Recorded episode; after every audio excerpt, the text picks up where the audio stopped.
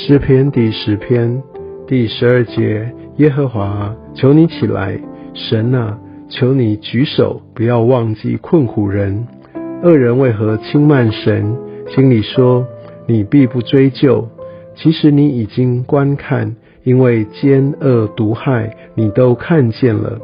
为要以手施行报应。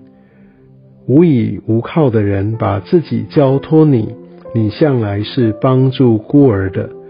愿你打断恶人的膀臂；至于坏人，愿你追究他的恶，直到尽尽。耶和华永永远远为王，外邦人从他的地已经灭绝了。耶和华谦卑人的心愿，你早已知道，或你早已听见，你必预备他们的心。也必侧耳听他们的祈求，为要给孤儿和受欺压的人伸冤，使强横的人不再威吓他们。在这段经文当中，我们可以看到，即使有非常多的疑问，看不到上帝的作为，看到好像这一群恶人，他们竟然不断的得逞。但是他还是拉回到他对上帝的信靠，也相信上帝的本质，他不可能做事不管的。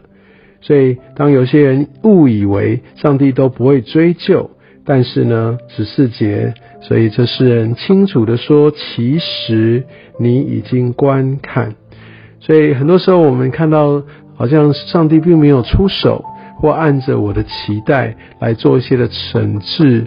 拯救或调理，好，不管怎么样，但我们不要忘记，上帝他是全能的上帝。现在之所以我们没有看见照我们的方式来发生，那也许是因为我们的不足，或者上帝在整个全盘上面，哦，因为他有一个特质是他是良善的，所以这些事情的发生必定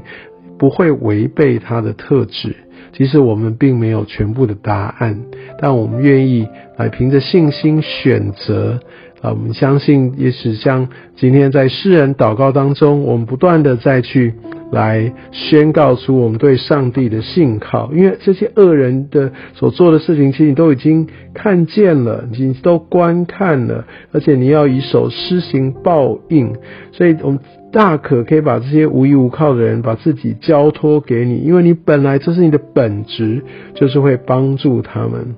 而且就把这样的一个对神的一个信赖，再一次的也透过把恶人交在上帝的手中，因为不是我我出手，其实上帝你有最好的处置，好，那所以我们就可以看到，在这整个呃的一个过程当中，虽然诗人有很多的不明白，但这完全没有影响他对上帝的信心，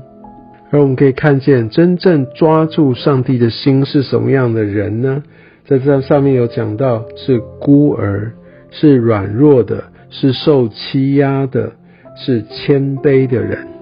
所以，我们必须明白，我们不是这世事上面或者我们所期待达到的这些的强大，这样的翻转才叫是上帝的工作。其实，上帝往往透过这些最柔弱的，来带来极大的反转。他的保护要特别触摸在这一群需要帮助的人身上。